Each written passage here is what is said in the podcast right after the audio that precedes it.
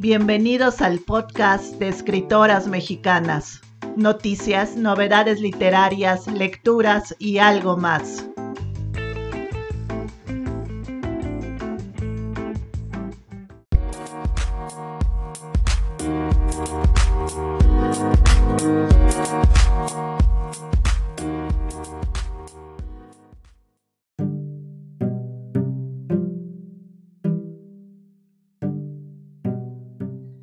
Bienvenidos y bienvenidas al tercer episodio del podcast de escritoras mexicanas. Esta semana tenemos muchísima información, no se la pierdan.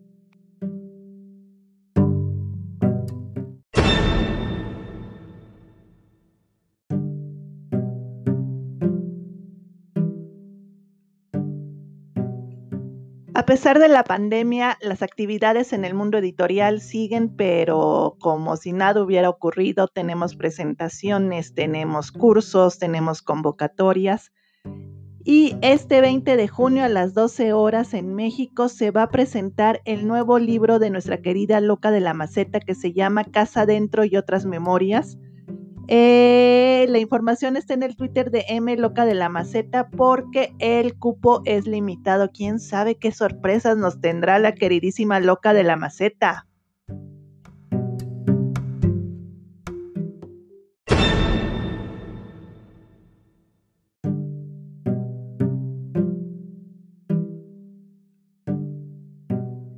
Y el 24 de junio a las 19 horas se va a presentar por Zoom y en el canal de YouTube de la editorial Tránsito la nueva edición de La Cresta de León de Cristina Rivera Garza, que es un homenaje a la recién fallecida Amparo Dávila. Y va a ser un conversatorio con la gran María Fernanda Ampuero. No se lo pierdan.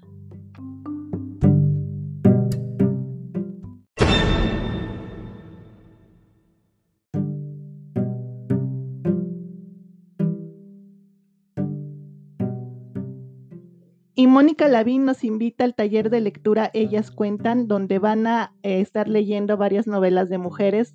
Va a tener lugar del 16 de junio al 4 de agosto. Es organizado por la Sociedad Artística Sinaloense y los informes los pueden encontrar en la página web de esta sociedad que es sas.org.mx.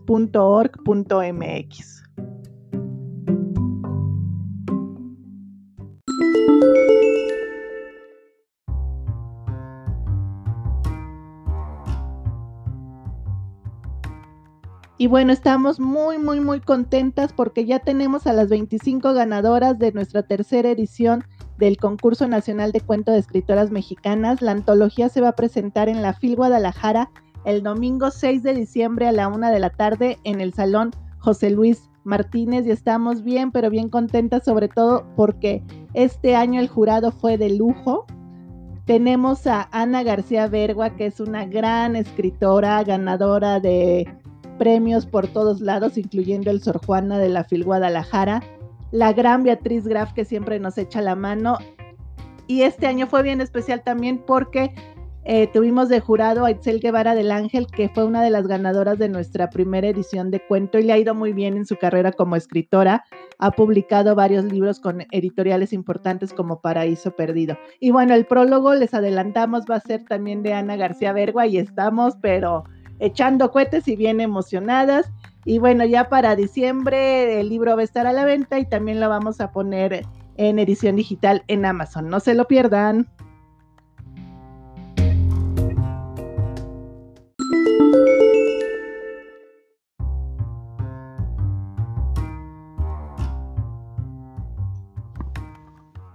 Y creo que ya no les conté cómo estuvo lo de la entrega a domicilio de Cinella, la novela de Margarita Martínez Duarte. Nos fue súper bien, estuvimos recorriendo media ciudad hace como 10 días.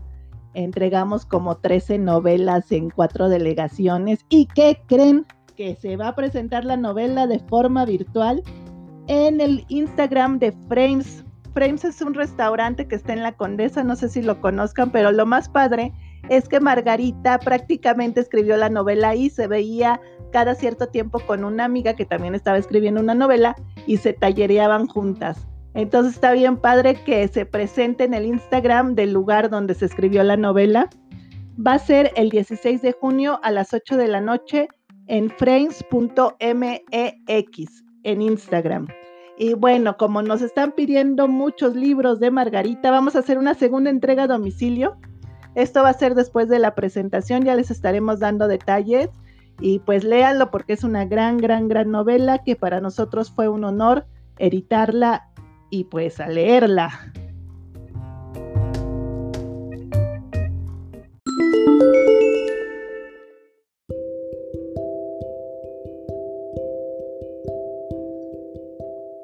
Y los dejamos con el audio del cuento El oso, la oveja y el orangután de Mari Carmen Castillo. Es un cuento infantil, esperemos que les guste. Y nada, nos escuchamos en el próximo episodio del podcast de escritoras mexicanas. Yo soy Cristina Lisiaga y fue un gusto saludarlos. Bye.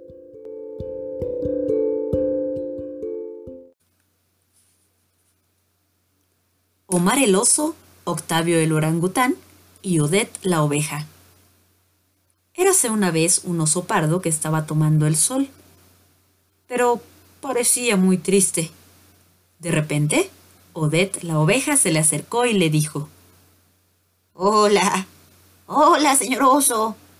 ¿Por qué está usted tan triste? Porque aunque no soy ofensivo, los hombres y los animales me tienen miedo por mi grosor.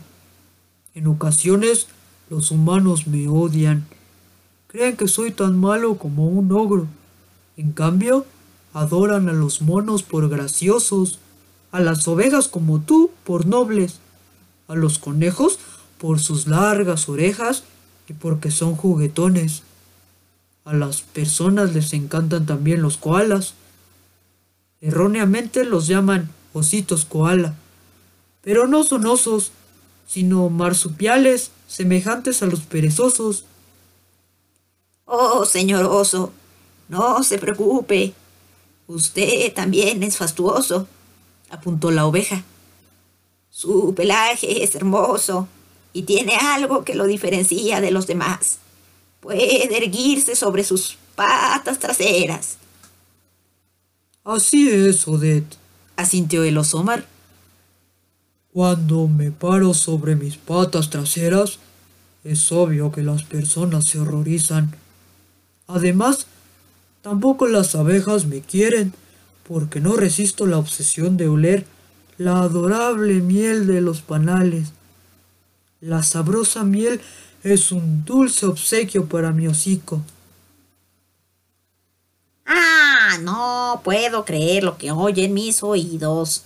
Además de oler la miel, también te la comes, dijo el orangután sorprendido y con los ojos muy abiertos.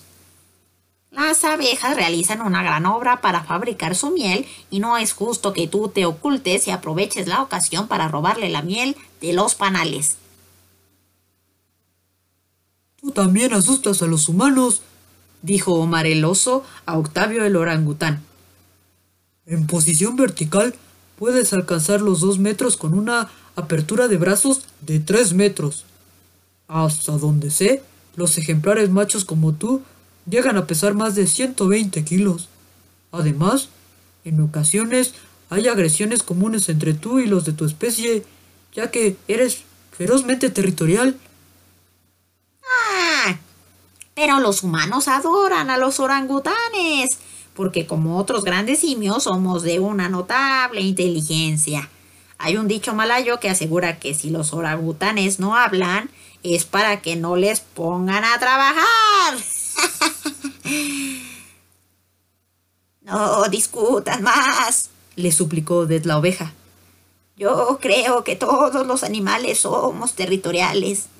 El objetivo es respetarnos y cuidarnos entre nosotros. Sí, cuidarnos de los cazadores furtivos. Tú eres afortunada, comentó el oso. Tienes la oportunidad de ser protegida porque el hombre ya te ha domesticado. Pues sí, pero la parte oscura de mi vida es el consumo y la opresión, objetó de la oveja. Sin embargo, todos tenemos una función, un objetivo y obligaciones en esta vida. ¿No creen?